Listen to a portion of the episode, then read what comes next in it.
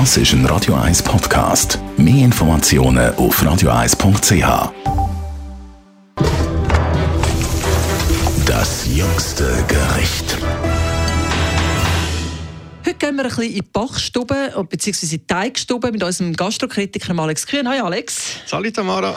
Äh, wir tun nicht backen in dem Sinne, wir tun einfach Teig machen. Beziehungsweise du bist äh, recht im Moment so ein bisschen drauf, oder? Ja, so eine Art therapeutisches Teig, wenn man ja relativ wenig immer noch machen kann. Ähm, steht man natürlich mehr daheim in der Küche und ich habe so ein bisschen äh, wiederentdeckt äh, Gnocchi machen, Herdöpfel-Gnocchi.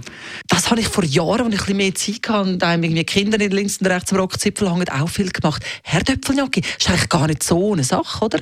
Es ist extrem simpel. Ähm, das Einzige, was man nicht machen darf, ist wahnsinnig fest kneten beim Teig, sonst wird es äh, leimig und äh, eben halt extrem unangenehm gummiteigig.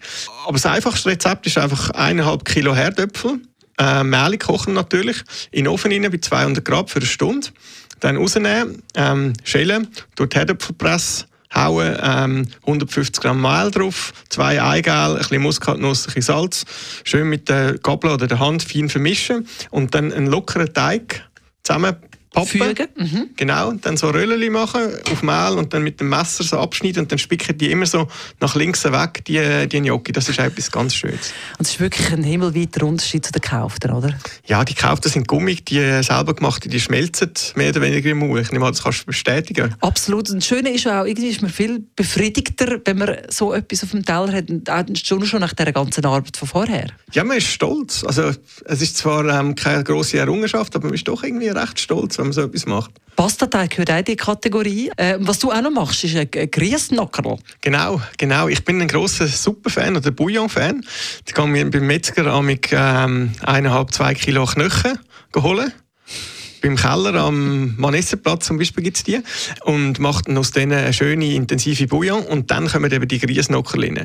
Da nimmt man 100 Gramm Butter, Sie sehen, das ist relativ leicht das Ganze, ähm, 100 Gramm Ei und 200 Gramm Grieß und dann tut man auch so einen Teig damit anteigen und rührt den für äh, drei Viertelstunde in den Kühlschrank, dass das so ein bisschen hart wird.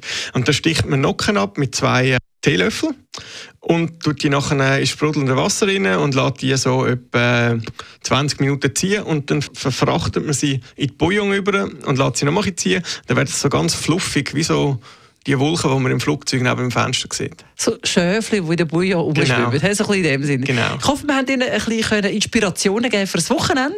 Und Schnittlauch drauf, wichtig. Wichtig. Das jüngste Gericht.